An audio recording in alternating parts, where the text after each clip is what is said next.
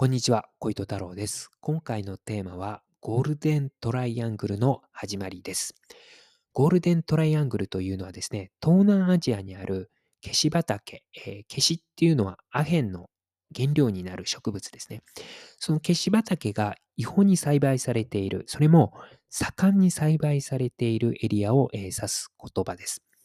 で。具体的な場所でして、どこかというと、えー、ミャンマー、ラオス、タイ、この3つの国の北部の方ですね。で、この3つの国がこう接しているエリアがあるんですよ。まあ、国境地帯ですね。そこを、えー、ゴールデントライアングルというふうに呼ばれています。で、えー、ミャンマー、ラオスに関しては、え中国と、え国境を接しているエリアでもあります。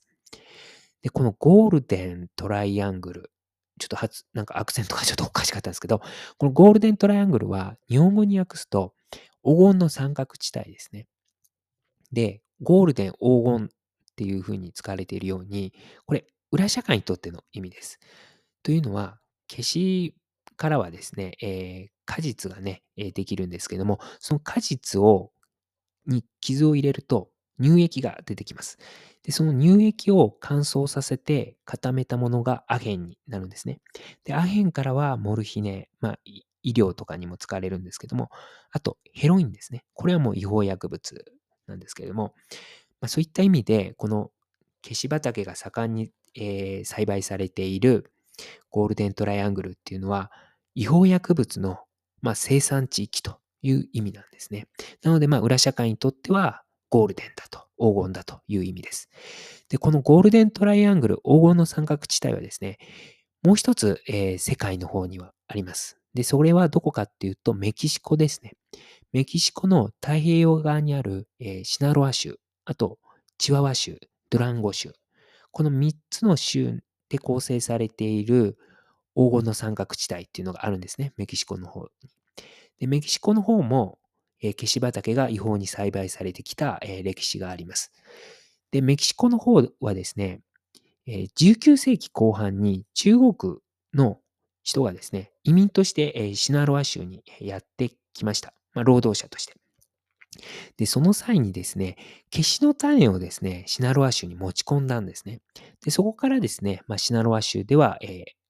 消し畑ができて、で、まあ、えー、アヘンの、まあ、こう密売ビジネスっていうのが始まっていったんですね。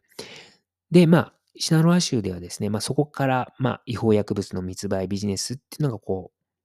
できていって、まあ、現在のシナロアカルテルに至るということですね。なので、まあ、シナロアカルテルも、まあ、もともとはアヘンから始まったということですね。で、東南アジアのちょっとゴールデントライアングルに、えー、話を戻します。で、このゴールデントライアングルはいつから、えー、まあ、盛んに消し畑を違法栽培していったかというとですね、それは第二次世界大戦後の1950年代になります。で、それより前も、このミャンマー、ラオス、タイの国境エリアではですね、消し畑っていうのが栽培されていたんですけども、それほど盛んには栽培されていなかったですね。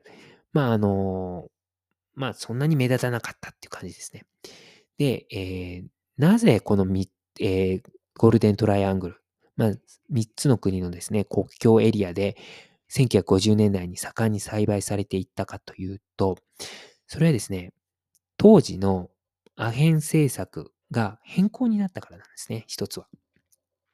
で、第二次世界大戦前までは、アヘン専売制って言って、行政機関がですね、アヘンを、まあ、独占的にこう、販売していたっていうね、歴史があります。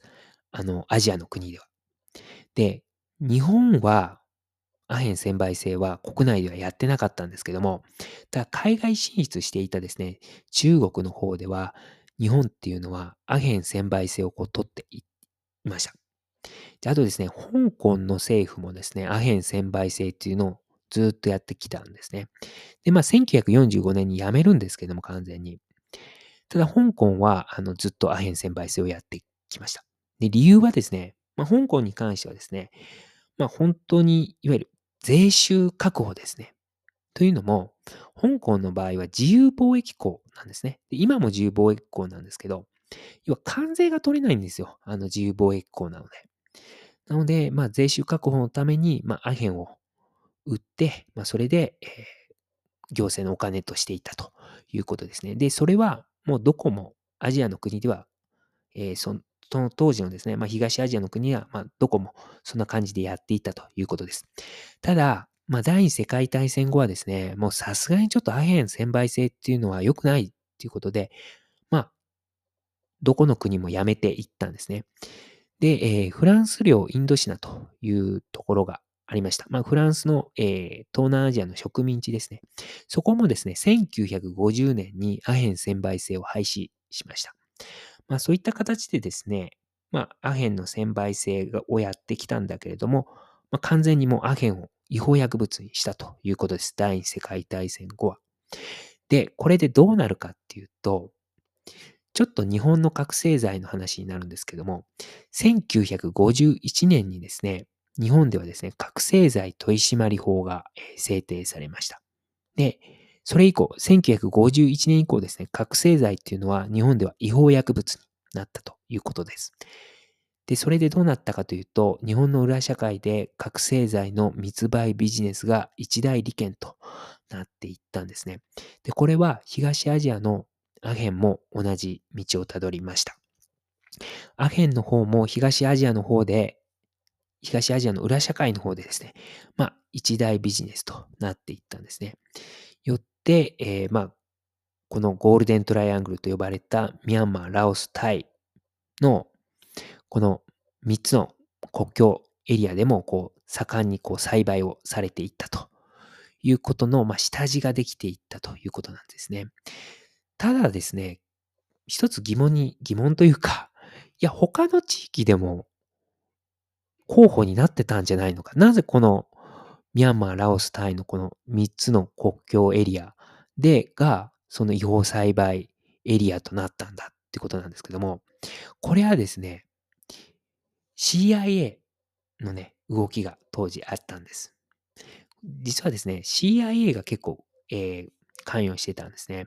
で、1949年にですね、中国の方で共産党がですね、政権を取るんですね。で、以降ですね、1949年以降、中国の方では、まあ、社会主義体制が取られていったんですね。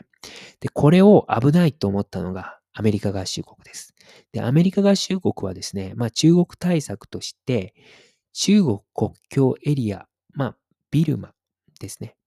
ビルマの方で、あ、ビルマっていうのは今のミャンマーのことです。でビルマの方で、中国国境エリアのところで、まあ、自分の影響下にある、えー、人間というか、まあそういうのを作ろうと、アメリカ合衆国。まあ特に CIA はそういう狙いを持っていました。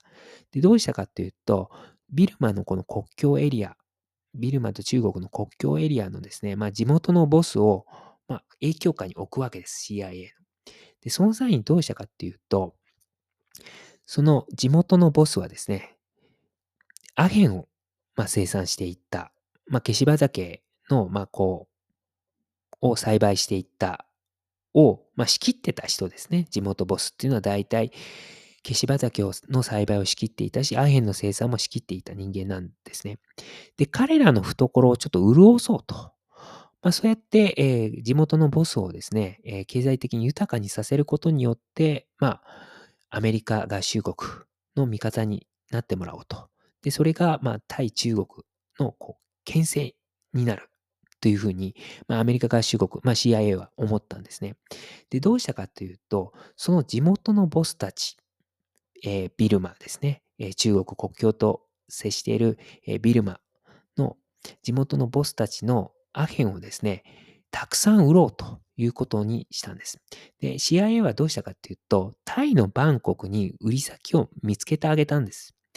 要は、えー、その地元のボスたち、ビルマのアヘンをですね、えー、タイのバンコクにこう持ち込んだっていうか、こう、供給していったと。で、その、まあ、えー、道筋をこう、CIA がこうつけたというか、まあ、仲介したっていう形ですね。で、これはですね、まあ、営業してあげたみたいな形ですかね。CIA が、えー、その地元の、ビルマの地元のボスに代わって CIA が、まあ、代理営業してあげたという形になります。で、これ地元のボスにとってはですね、まあ、タイのバンコクに自ら営業しなくても CIA がまあ、繋いでくれたっていうことで、まあ、ありがたいっちゃありがたいわけですよね。結果的にタイのバンコクが新たな売り先になったので、まあ、アヘンの生産量は増やしていっけたということですね。で、これは、えー、他のところ、他のところっていうのはこのゴールデントライアングルの他のエリア、ラオスでもま同じようなことがありました。ラオスに関してはちょっとフランスの情報機関が同じようなことをしたんですけども、まあそういった形でですね、えー、うまくその時代と、あと CIA とかですね、まあそういった流れ、つながりからですね、もうこのゴールデントライアングルの方では、盛んに消し畑が栽培されていって、まあ、変がたくさん栽培、あの、生産されていったということになります。ということで、今回は以上になります。ありがとうございました。